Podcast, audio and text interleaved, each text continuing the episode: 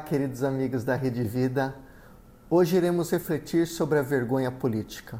O filósofo Norberto Bobbio, falando sobre a política, dizia: Antigamente se dizia com frequência: Você não tem vergonha?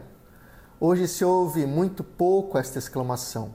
Provavelmente porque a resposta seria: Mas é óbvio que não tenho vergonha. Por que deveria ter vergonha?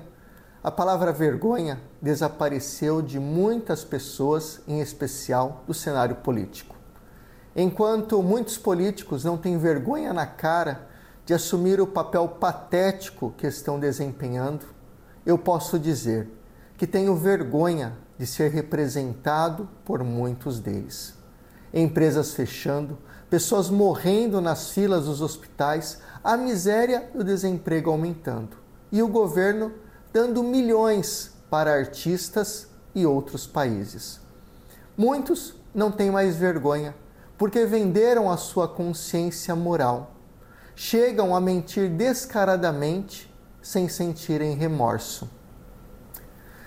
Não hesitam em apresentar falsos dados e inverterem valores éticos. Me impressiona a arrogância, a imoralidade e a falta de escrúpulos no agir. Em nossos dias, pode-se repetir a famosa pergunta de Hamlet a Shakespeare: Ó oh, vergonha, onde está o seu rubor? Professor Fernando Tadeu para a Rede Vida, frente a frente com a missão de comunicar. Tchau, tchau.